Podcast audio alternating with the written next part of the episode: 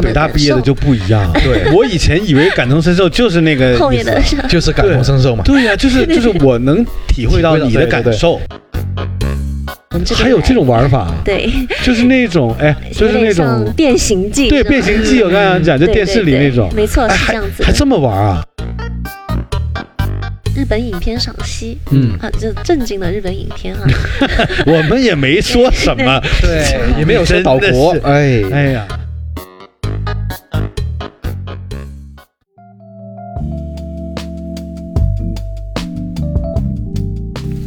大家好，这里是色泽出品的《借酒行凶》，我是王子。我是艾浪，嗯，艾浪，哎，你看谁来了？狗耶！呀，对，我们的果然又来了。对的是，Hello，Hello，Hello，大家好。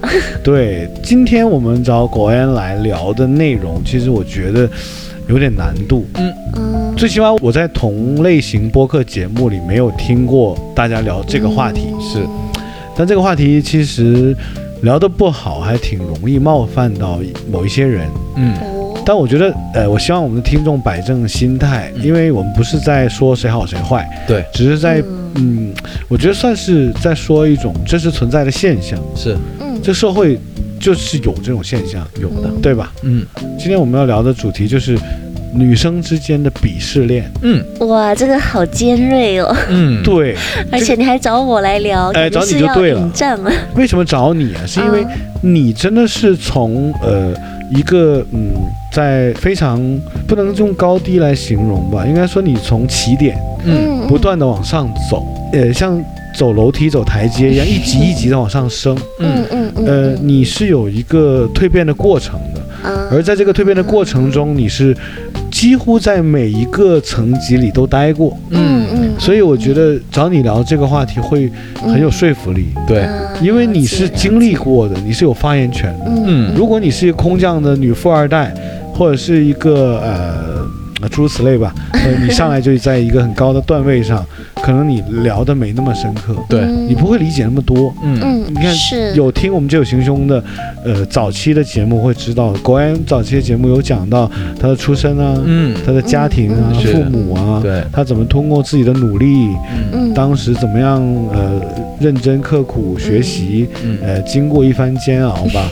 最后成功的嗯。考进了北大，对，嗯，然后还去了日本，嗯。还在日本工作了两年。嗯在这个蜕变的过程中，嗯。我会认为果然是经历了不同层级的属于自己的一个人生状态。是，嗯嗯。那在这个不同层级的状态里，心态肯定是随着呃嗯层级的改变而改变的。嗯嗯。那刚好你因为经历了那么多的层级的体验，嗯。所以你可能会把这个所谓的女生之间的鄙视链聊得更透彻一点。嗯。当然，我们今天讲的鄙视链，并不是那么贬义的鄙视，对，或者是多么褒义的想去仰望某一个层级的人，嗯。嗯。只是想想，就是说，在不同状态下、不同时期的女生，她的内心世界到底是一个什么样的状态？嗯对，对，嗯，好的，那个谢谢王子。就是我觉得，呃，有一个词我们大家经常听到，叫做感同身受嘛。嗯呃，虽然感同身受，它原本的意思是说那个感激的心情，对，就像是亲身受到对方的恩惠一样。不过现在大家都用的比较多的就是感觉这个事情像是自己经历过的一样，嗯然后有着哎，相同的感受北大毕业的。就不一样。对 我以前以为感同身受就是那个就是感同身受嘛，对呀、就是就是我能体会到你的感受。对对对，结果其实你再翻译一次，原本的意思是？原本的意思是说，你对一个人感激的心情，对，哦。仿佛是如同亲身的受到了对方对你的恩惠一样。哦，哇。所以其实大家用的原都是错来全世。界都用错了这个词对啊，嗯，对。不过，不过其实，嗯，好像汉语当中也有很多这种词，因为用错的人太多了，慢慢慢慢的，它后面的那个用错的意思会逐渐的取代掉原对对本的意思。对对对对，对对对，就像张小泉也有讲过，对。对吧？比如说喷门和奔门的概念。啊，是的，是的，对吧？有很多这种概念，这是的是的。很正常。那我们今天来讲的这个鄙视链呢，嗯我其实挺想说的是，呃，要不然就拿国恩来讲，就是他自己在成长历程中，嗯。他在不同的阶段去呃嗯。嗯自己的一些呃仰望的点在哪里？嗯。嗯。那你看国安到今天一定是在逐步逐步的实现，或者是到达自己曾经内心仰望的那个状态。嗯嗯。嗯，因为人都是呃不断的进步，或者是是人往高处走嘛，嗯，那都会希望自己比昨天更好。是。对吧？嗯嗯，那有听过我们早期的节目，会了解国安他是真的是靠自己的努力，一步一步的走到今天啊。对，对，就今天虽然也还没有买到游艇，但是可能明天会买啊。嗯不着急，不着急，私人飞机也可能是明年的事儿。是的，是的，是的，咱们先讲讲，关于，你嗯如果说去深刻的去理解自己的话，嗯，你认为你自己刚有一种清晰的意识认知到这个世界上的人和人之间是有距离、是有层级、嗯是有区分的时候是多大的时候？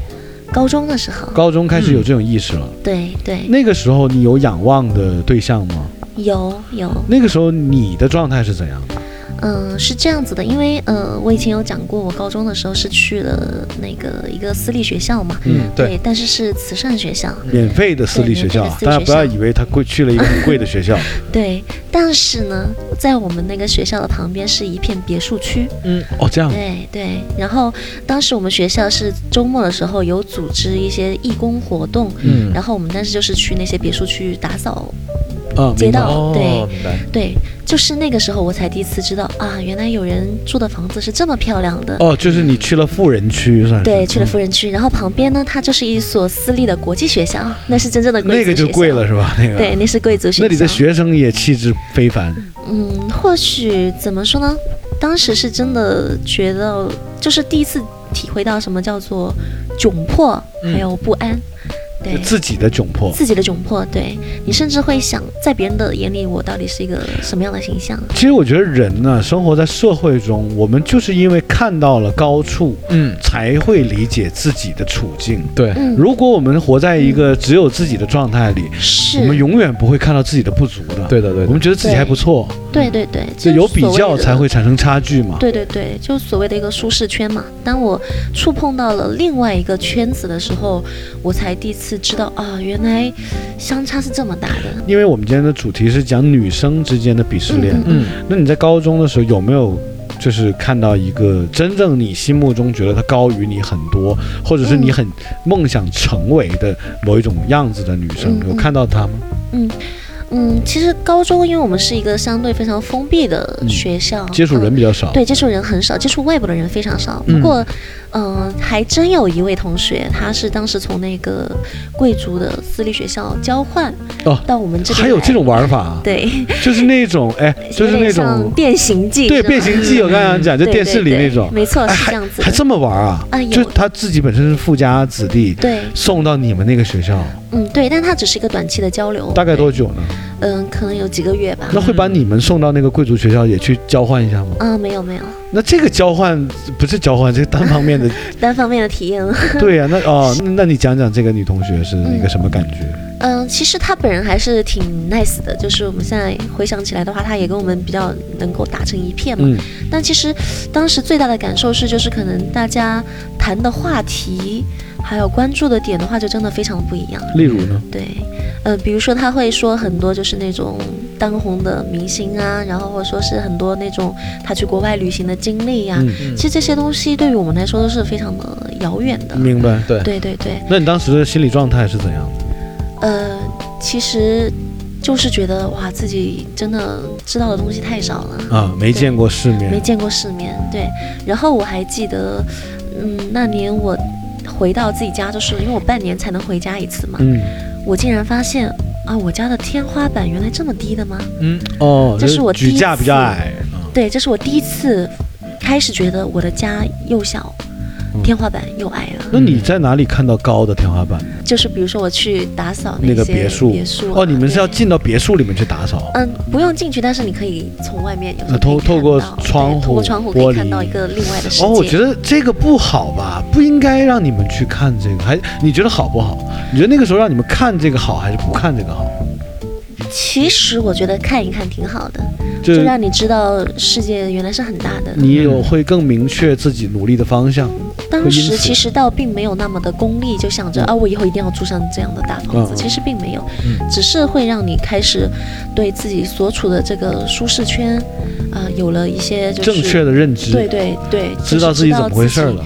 对，是的，哦，哇，这个其实是挺难的想象的那种感受。嗯是的，是的。那你当时回到家，看到房梁那么矮，嗯家里的装潢跟那个别墅对比差那么远，嗯包括一些装饰品，那你的心态有没有瞬间崩塌？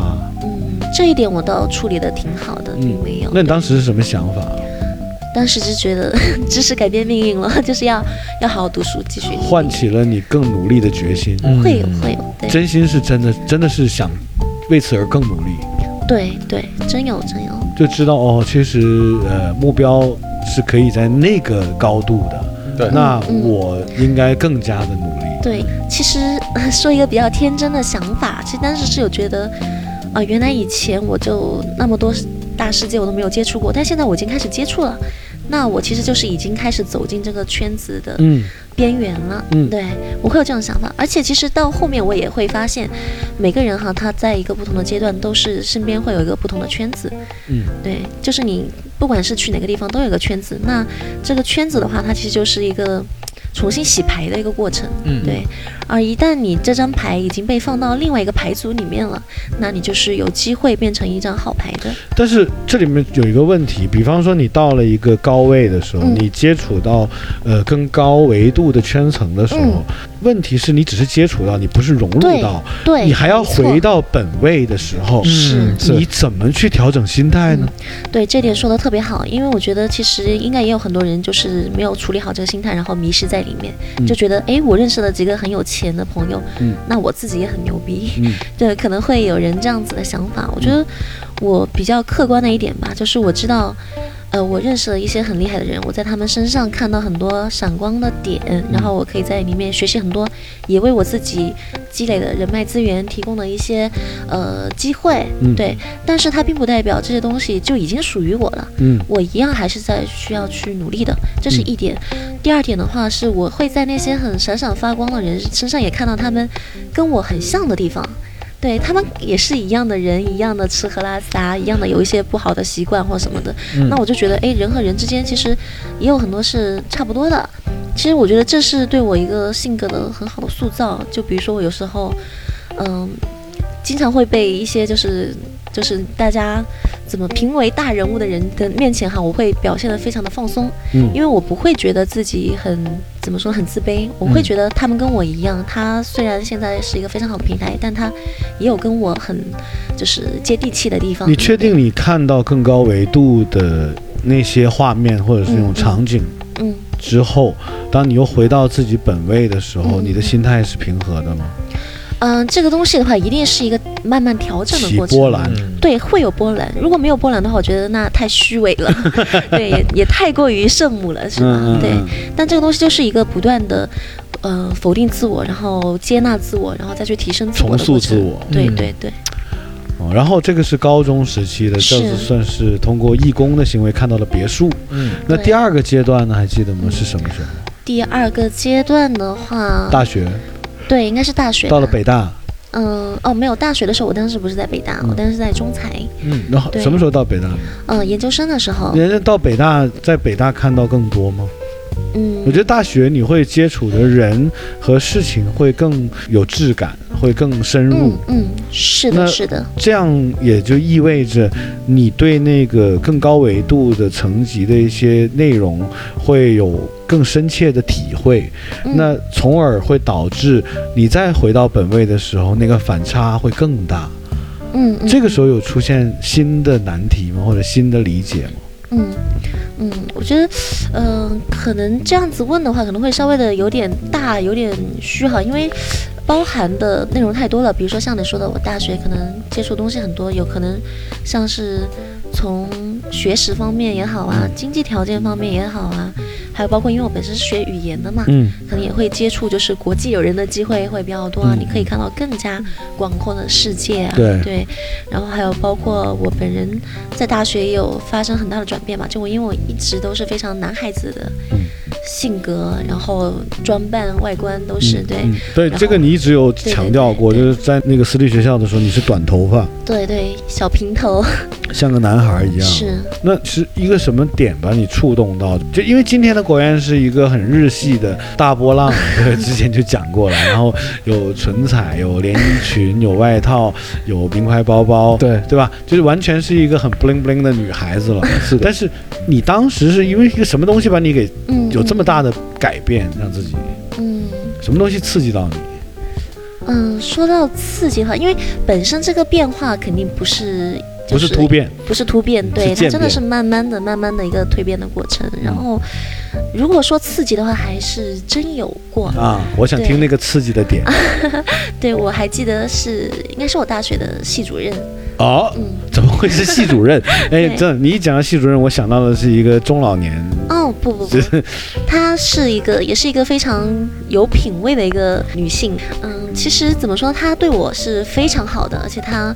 嗯，可以说是有恩于我，因为他也知道我那个就是家庭经济条件不是很好嘛，嗯，他还曾经就是真的有私自出钱去让我参加一些培训，哎，你不要哭，我现在看眼泪含眼圈了，太感恩了。对，真的，我真的还是很感谢他的，因为他就是照顾我很多，支持我很多。但是其实他有时候有一些话，其实有刺痛到我一些敏感的事。你现在回看，他是故意这样去刺激你，还是说他的语言系统就是这样的一个？嗯、应该真的是无心之失，对，那还不是有心刺激？应该不是有心的，对，对，其实无心插柳，柳成荫 啊。对，可能他有心的跟我说，我还当耳旁风。哦，对这个的话，我还记得那，他说什么刺激到你？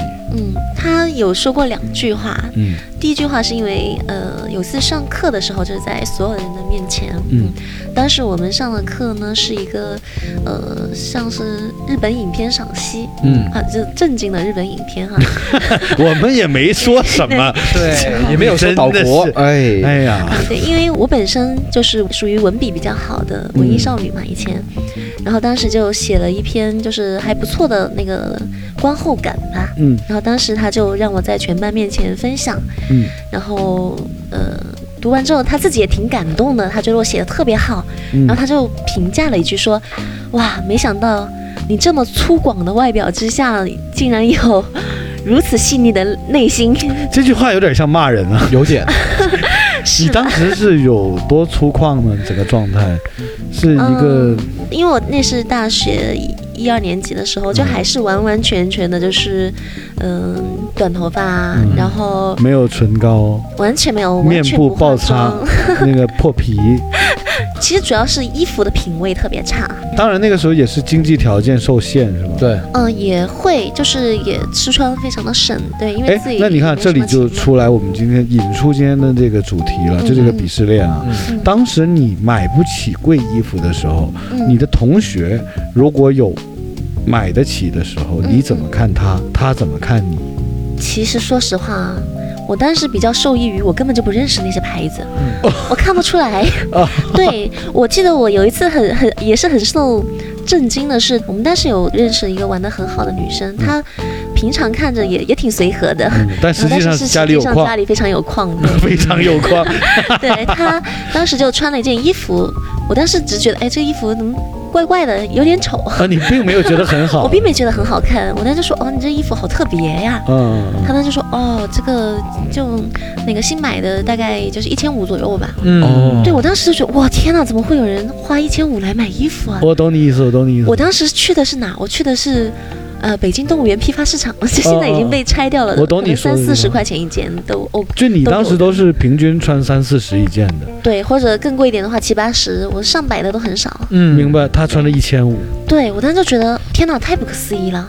对，对明白？你当时一个月生活费是多少钱？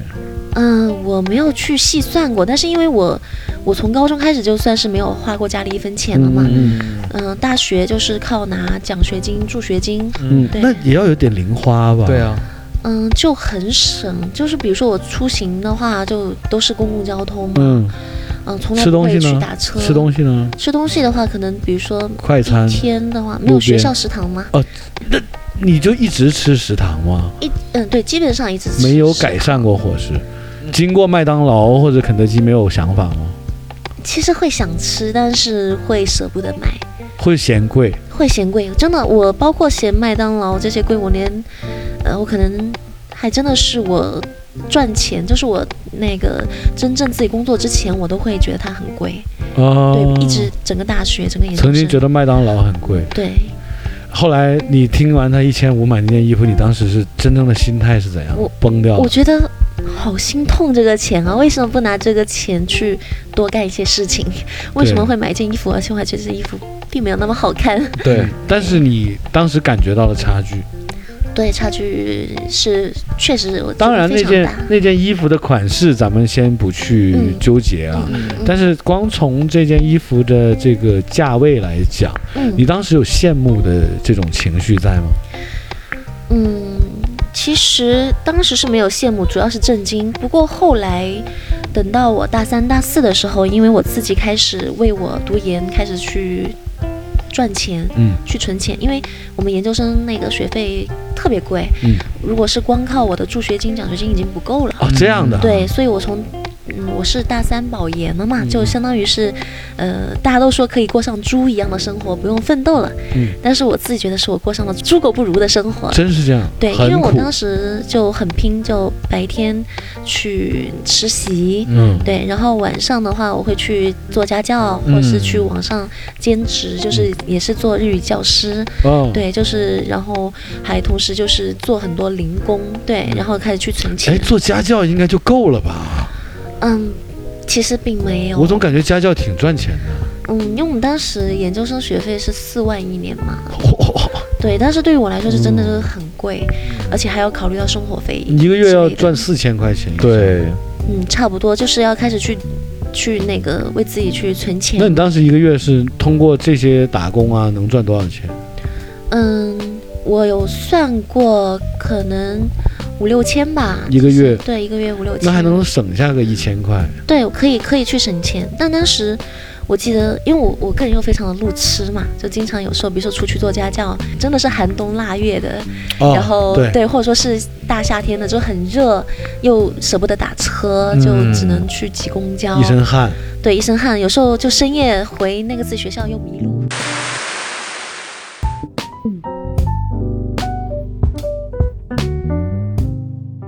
呃，各位听众，实在是不好意思，因为嗯，艾浪同志的一个失误，这个属于一个非常低级的失误，嗯，就导致到我们难得请到了苟延来参加我们的这一期节目呢，呃，出现了一些状况，对，而这个状况有多低级呢？嗯，就由艾浪亲自来向大家介绍一下，嗯，就是在这个录制的过程中，突然电脑没电了。而且我还没有带充电器，这个你在家这个准备工作是怎么做的呢？哎呀，其实也是自己的疏忽啊，以为这个电脑充好电了，那结果就在这里出状况了。这个这个我特别欢迎所有的听众留言啊，就是。批评指正一下爱浪的这个过错，来批判我吧。这个错误犯的有点大，对。刚才我们聊的热火朝天的，对不对？对的。没办法，我们女嘉宾这个日程排得很满，嗯，是的，这很难能赶到时间录一个完整的我们一期节目。没错。你看，难得来一次，嗯，不远万里，对吧？来到了我们的这个录音的这个空间，对，结果给人整了一出电量不足，对，嗯，所以你看，很遗憾啊，非常遗憾。这个我们跟国烟的这期话题呢，只能就是把上半部分先奉献给听众们，嗯，那下半部分呢，指日可待，对，但是哪天不知道，就是指一指。看指哪天就不一定哪天啊，反正咱们看爱浪吧，因为，呃，哎呀，这个那怎么办呢？这个节目就这样，就你看就录一半儿，那不太好啊，也算是给我们这个一些播客爱好者的这些我们的广大的这些可爱的听众们啊，嗯，一个新的体验。好，就是故事听一半没了，嗯。而且是没得很突然，嗯，说没电就没电了，嗯，那我们怎么往下接下去呢？对，就啊，我们当然是没有办法的，对，因为女嘉宾很忙，嗯，好像关妍又出差了是吧？是的，她最近特别忙，她哎总出差，对，不知道还以为他是干旅游的，其实人家是游戏公司的，对，还是算是这个高管啊，对，高管高管，对，嗯，他他是写代码的，呃，会写代码他他会写代码，但现在不涉及那一块。是吗？现在主要是旅游项目。呃，对啊，那这样吧，这样既然呃状况已经出了，嗯这个等一下呢，录完节目我会想办法就是毒打艾浪一顿的。嗯，可以就，是各种皮鞭呐、啊藤条啊，对，艾浪现在已经瑟瑟发抖了。呃，那我们为了补救这期这个翻车的现场，嗯这个节目翻车了，嗯，等于就只录到一半嘛。是，后面我们情绪啊，你看那个内容啊，都已经上来了，但是没电了。嗯那个嗯怎么办？那我们就只能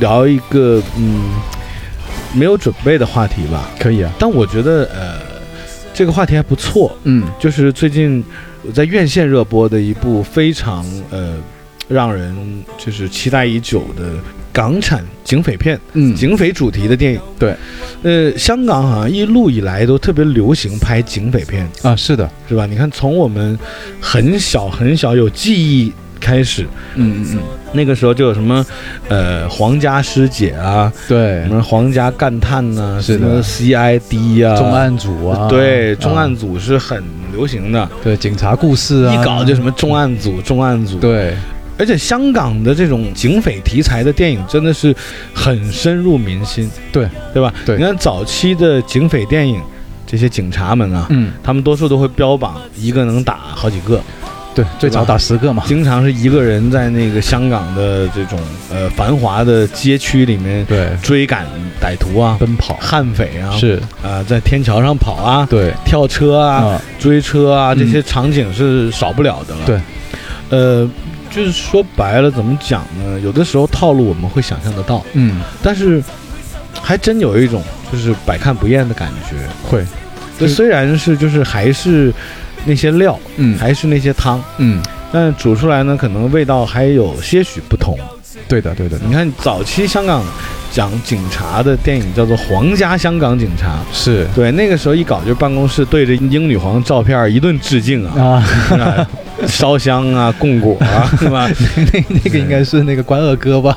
对，这是，但是他们也供英女皇，对对，也有那个照片，对。是，毕竟那个时候归那个英女皇管嘛。他们叫英女皇叫四头婆哦，就老头婆，老板娘的老板意思娘，对对。对，呃 呃，广东话叫四头婆。啊，对，对对对，这个是一大特点，嗯，而且当时会叫女的警官叫 Madam，对对吧？对，呃，然后男警官呢叫一般叫 Sir 阿 Sir，啊，阿 Sir 像黄爱浪同志啊，嗯。呃，可能很多人知道你只是爱浪，是，不知道你有多黄。对，啊。其实你的全名叫黄爱浪啊。是。像黄爱浪呢，如果在这个香港警匪片中呢，应该叫黄 Sir，、啊，对，黄 Sir，嗯。对我就叫王 Sir。王 Sir 啊，对，但如果用广东话呢，统一发音为王 Sir，啊，对。对，一个声音啊。对，一样的，嗯，那说说这次的这个片子吧，咱们从导演开始说吧。嗯，可以，陈木胜，嗯。那我们先呃这个缅怀一下，嗯。呃，陈木胜先生算是香港电影界的一个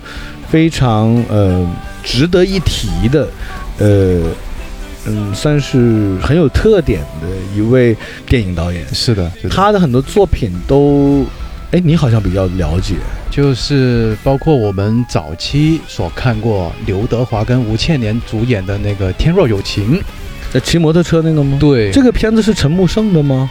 对，这个电影是是他的，就是呃，也算是他早期比较呃让人记忆犹新的一个电影，这片儿不错，这片不错算是爱情片儿吧？算是爱情加黑社会，有黑社会吗？对那还有还有飙车，华帝嘛，华帝华帝是黑社会。对华仔嘛，刘德华，呃，很难让他跟黑社会挂上钩。对，他是英雄结合了黑社会的这个做法。就是烂仔中的英雄 啊，是的，是的，就非常讲义气。对，对，就是大家都会记得那一幕，就是刘德华骑着摩托车，就是搭着吴倩莲，穿着那个婚纱，在那个大街上这样奔驰，就是那一幕是很很深入民心的那一幕。对，呃，所以今天我们这部电影要介绍的叫《怒火重案》，嗯对吧？嗯，这个最近院线挺火，对，而且呢，我先透露个小花边新闻啊，嗯嗯嗯别说我怎么知道的，嗯我可以在节目里讲。嗯谢霆锋先生本人呢，嗯。是在《怒火重案》中呢是饰演呃最大的反派角色，嗯。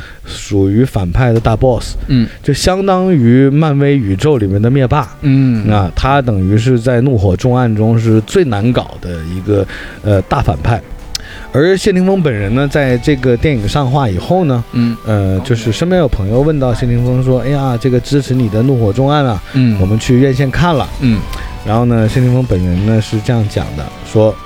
看粤语才是对 的，真的，真的，真的。呃，我有截图为证。嗯呃，这个截图，回头要不然放在我们那个评论区。可以可以，真的是谢霆锋先生自己的微信号。嗯嗯呃，由于谢霆锋的建议，因为嗯他本人建议我们看粤语版嘛，嗯所以呃，我们也是看了粤语版的。嗯嗯嗯呃，确实，因为粤语版的话，谢霆锋的对白，对还有他的一些情绪的表达会更到位。嗯因为，嗯，他那个国语版的配音好像不是谢霆锋本人，哦毕竟普通话对于香港的一些演员来讲不算是他们的母语。对那所以说，在使用一个不太熟悉的语言去表达一种情绪的时候，难免会有一些脱节。会的那没办法，市场又有这个需求，像这种港片现在都是有粤语版和国语版的院线的。是。那国语版呢，主要是可能面向于内陆市场，嗯。呃，粤语版呢就是广东市场了。对。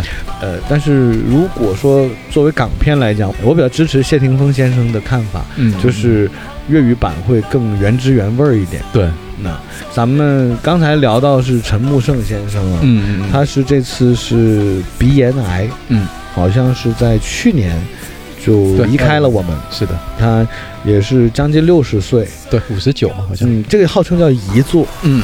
我去院线看之前啊，嗯。我看了一些周边的介绍，嗯。介绍这样讲的，说这部片子算是，呃，在这几年嗯。低迷的香港电影产业中突围而出的一部好作品。嗯嗯，怎么说呢？就是近些年呢，香港电影确实没有一些像早期《无间道》啊，是。或者是《双雄》啊，双雄啊。哎，双雄也是，是也是陈木胜对。对，就陈木胜先生的东西，我觉得还 OK。还有扫毒。扫毒也是，对对对对对，就是嗯，挺可惜的。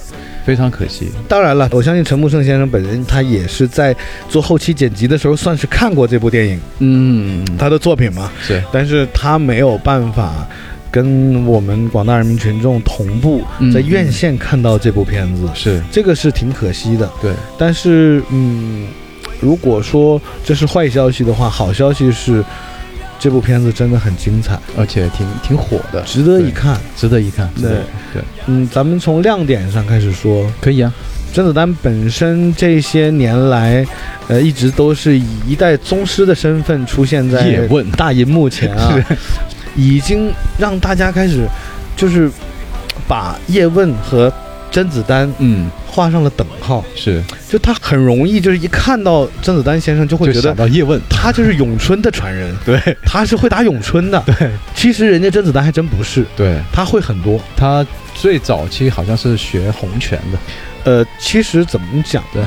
武术我觉得是相通的。是呃，那当然了，像甄子丹先生他拍了叶问这么多集，嗯呃，咏春他也是嗯非常精通的了。是其实我一路都觉得，呃，甄子丹他也挺喜欢巴西柔术的，嗯在《杀破狼》里面他有运用到很多柔术的技巧，对导火线呢地面动作，对对，导火线也是。对对对这部片子一样，嗯也有很多在打斗的过程中使用到了一些巴西柔术的一些嗯技巧。嗯那刚好我们往期节目里也有专门请到了练巴西柔术的女孩，跟我们聊了一些跟巴西柔术有关的内容。嗯那这期节目呢，呃，原本你看是录制国演，但是在中间出状况了，嗯。呃、既是好事儿也是坏事儿吧。嗯。等于我们这个是双刊号，嗯。一嗯期节目有两两个。版本的内容，是。对吧？对。虽然上半部分这个美女国安的那半部分内容没有聊完嗯。啊，呃，我们算乱入了一个电影介绍的一个板块儿。对，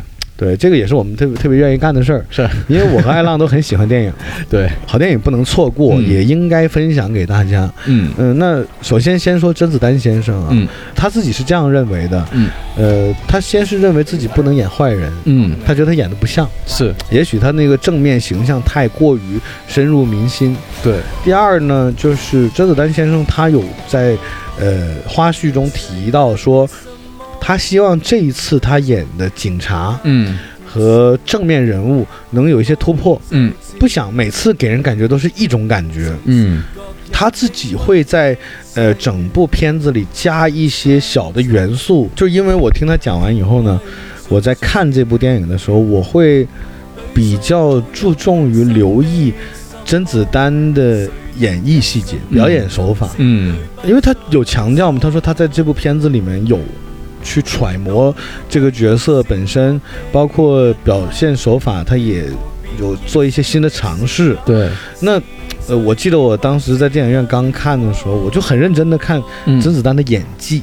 那当然，谢霆锋我们后面再聊嘛。对后谢霆锋是后面出来的，先是甄子丹先上场嘛。嗯嗯出场呢，刚好是跟吕良伟一起出场，嗯吕良伟也在。嗯呃，不得不说，我觉得演戏也算是一种熟练工种的概念了，对对，熟能生巧。是。呃，为什么这么讲？呢？因为真的看到吕良伟先生的演技有所生疏了，太久没拍了。太这戏演的太少了。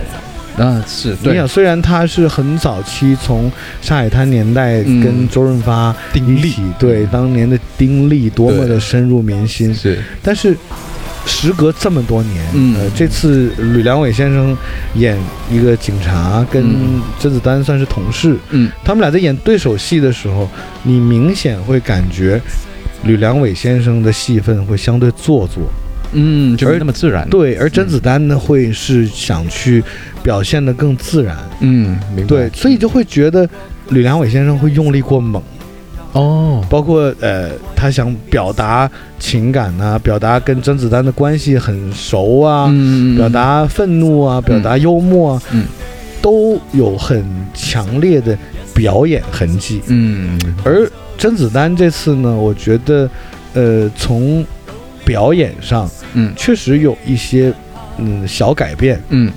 但是呃，这里面他还提到了另外一个难点，嗯就是打斗。嗯因为故事一开始已经是有一个很大的场面了，嗯这是当时陈木胜先生跟他聊的嘛。啊结果呢，这种大场面一个接一个，嗯一个接一个，嗯整部片子两个小时下来，有好多大场面。哦那说到大场面，这时候我们小时候写过作文都懂啊，对，包括一个小说都要有起承转合，嗯你要有呃循序渐进，逐步推高，嗯。呃，把整个这种气氛呢、氛围啊推至一个高潮，嗯。然后最后有一个收尾，嗯。这是一个电影作品的惯用手法。对。那难题来了，因为陈木胜先生呢，他在整个剧本里面和整个这个电影里面，他想表达的这种大的场景，嗯。这种大的打斗啊、追车啊、嗯。枪战呢、是非常多，嗯。内容非常丰富，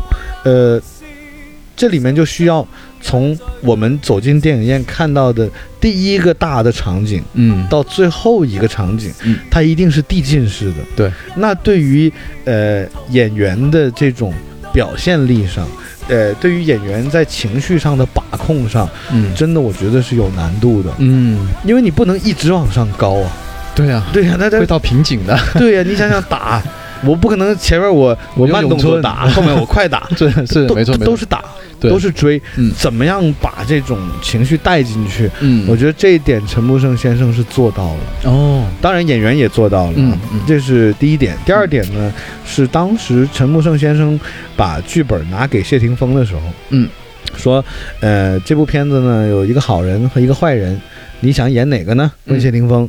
那毕竟谢霆锋也算是一个腕儿嘛，对。那陈木胜先生也是一个比较 nice 的人，是。也也不可能说啊你就演这个了啊你就那样了，嗯嗯嗯。这都是有商量的嘛，嗯。呃商量的余地啊。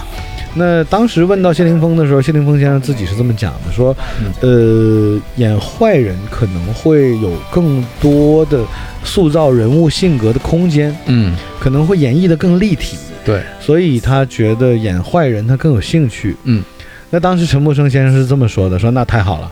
他说另外一个演员 他不愿意演坏人，因为他说了他演不好坏人。嗯，对，另外那个就是甄子丹嘛。对，那说你们俩刚好也不用打架了，嗯嗯、那就这样了。那甄子丹演好人，嗯你演坏人。嗯 OK，就接下了这个戏。那在花絮采访的时候，其实甄子丹先生自己也讲，对于剧本而言，嗯。这个坏人的角色其实是会更呃全面的、更立体的，对，更更能抓人心的。嗯。两个角色嘛。嗯。呃，甄子丹叫阿邦，嗯，在在在电影里叫帮主嗯。啊。那个谢霆锋叫阿奥嗯。嗯，他的故事线是分两条的。嗯。其实先是讲这个阿奥，嗯。呃，谢霆锋，嗯。他身为警察，嗯，为什么成为了坏蛋头子？嗯。啊？就讲到他在警局处理一个什么什么案件，嗯，然后呢受到了不公的对待，哦，于是乎算是做了几年冤狱，嗯，监狱里嘛。嗯，那他之前是警察，对在监狱中遇到了这个匪徒们的报复，对。所以在监狱里受到了挺多，就是嗯不好的对待，对不太好的一些遭遇吧，嗯。遇到了一些。嗯。那嗯，可能也是这些元素激发了谢霆锋对社会啊、对警察啊、嗯。对于不公对待人世间的这些恨意，嗯，不断的去升温，对，导致到谢霆锋成为了那么冷血的一个坏人的首领，就反社会的想法，非常反社会。嗯那甄子丹又是个什么人呢？甄子丹在这个片子里，嗯，他这个角色算是一个非常轴的人，嗯，就是所所谓的不灵活，哦，或者叫做呃，我们也有叫认死理儿啊，就一一条直线的想法一，根筋啊、一根筋啊。就是他认为对的东西是不容被呃撼动的，嗯。就是对的就是对的，嗯。错就是错。在甄子丹的世界里，只有黑和白，没有灰度。嗯，没有中间，嗯。就是因为这个没有中间，才把谢霆锋这个好兄弟给害到进了监狱。嗯，其实如果看了电影的话，就知道谢霆锋进监狱的这个，嗯，整件事情是很让正常观众嗯。会感到愤慨的，就是嗯这样对谢霆锋他们这帮人是不公平的。明白，那具体怎样可以在电影院看啊？嗯，我觉得没有什么太大的剧透的必要。对，呃，毕竟这个电影现在还没有落画，嗯我们尽量以不剧透的方式来剧透。可以，啊，是吧？我们只剧透精彩部分吧。可以，啊不精彩的就算了，对，不精彩的没必要透嘛，嗯对吧？那那我们就接着往下透啊。嗯，你印象最深刻的是哪一幕呢？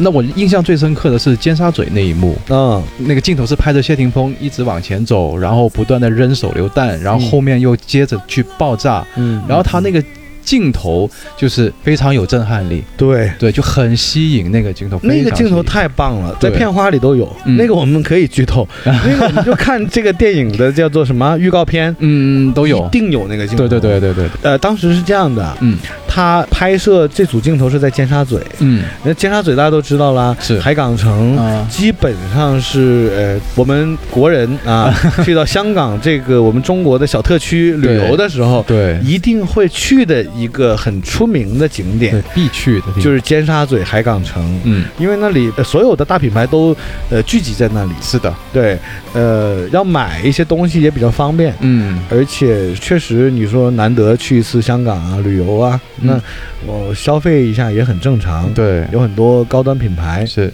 那这部片子应该是在疫情期间拍摄的，嗯所以呢，也给陈木胜先生带来了一点点的，小帮助，对，算是小帮助吧。嗯因为在疫情期间，这个大家也知道，香港我们也过不去对啊。那香港没有了我们这个国人的游客，那肯定是这个逊色不少。是的是的啊，也对当然这这些年也是很多这个商铺也都关门了，嗯很多品牌也倒闭了。嗯所以你看，我们国人的消费力还是很强的。对嗯，怎么说呢？由于尖沙咀没有了游客，嗯所以在拍摄这一场枪战戏的时候，可能会更容易清场嗯啊，所以会容易拍。嗯。那如果说平日以前的话，想在尖沙咀拍这样一场戏，有点难。那太难，那怎么清场嘛，对不对？对，什么爱浪正逛尖沙咀买东西呢？那边爆，哎呀对，不能撵走啊。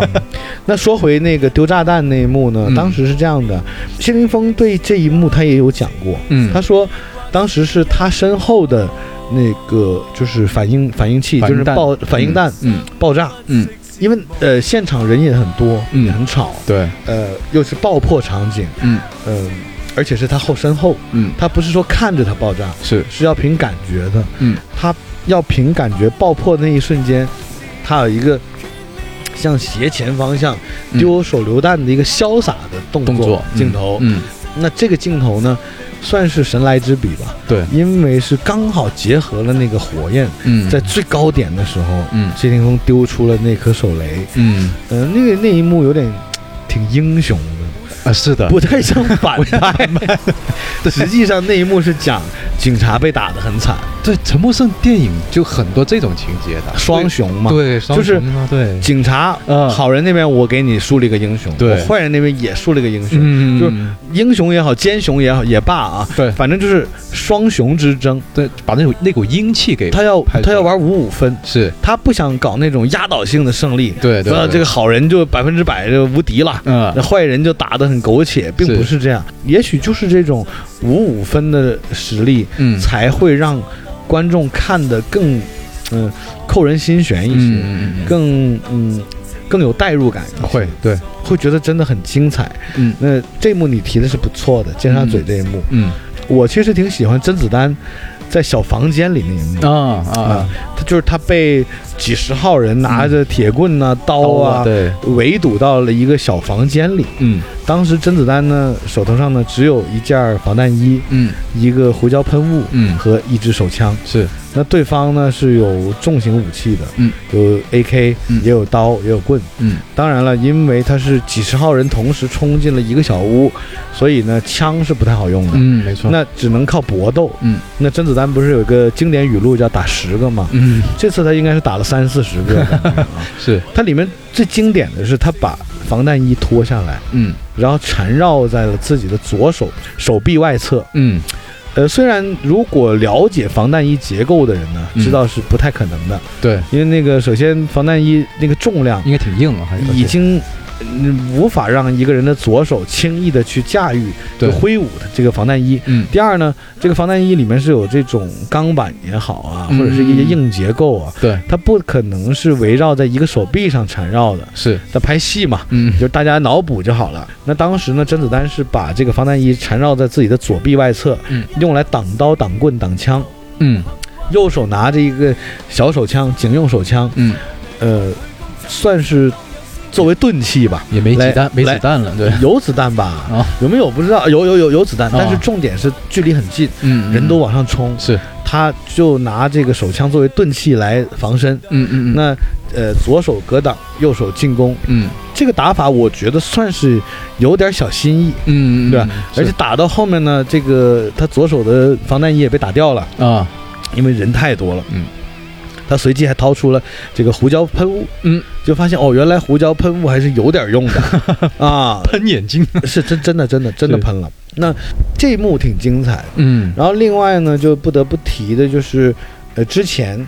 呃，早个一两年不是香港也挺乱的嘛，呃，然后是因为，嗯、一些香港的一些不太好的一些呃集会啊活动啊，嗯就导致到嗯警察形象好像并没有以前那么光辉了。对对。啊，就被这些不法分子啊啊或者一些歹徒啊就抹黑了，抹黑了香港警察的形象。是。那这部片子我觉得它是有呃往回找补的，嗯。就是怎么说呢？就是它不是一味的强调告诉你香港警察就是好，嗯。而是从人性的角度告诉你，警察也是人。对。作为人来讲，做警察的，他们做了多少无私的奉献，嗯。他们做了多少个人牺牲，嗯。来换回一个城市的和平、对对对。安定。对，呃，这部片子看完之后，我相信有很多香港的一些，嗯呃，思想上有有不同看法的市民可能嗯。会对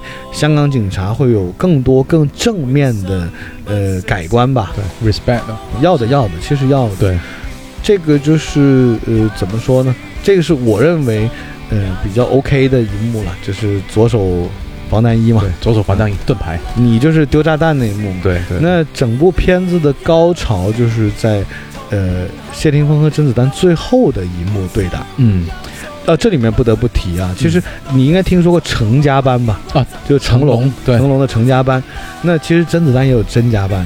哦，就是甄子丹，就是人家不叫甄家班了，人家可能是某公司啊。陈木胜毕竟是一个电影导演，嗯嗯，但是呢，香港作为这个电影工业发展的比较久的一个地区吧，嗯。他们会把一些东西分得很细，嗯，就像这部片子里面有非常多的打斗场景，嗯。其实这个责任是顺便就交给了甄子丹的公司的。嗯，那甄子丹的团队呢，是有去精心设计每一套武打动作的。嗯那作为最后最精彩的一幕呢，是甄子丹跟谢霆锋 one on one 单挑嗯 battle，嗯就是一对一啊，一对一干。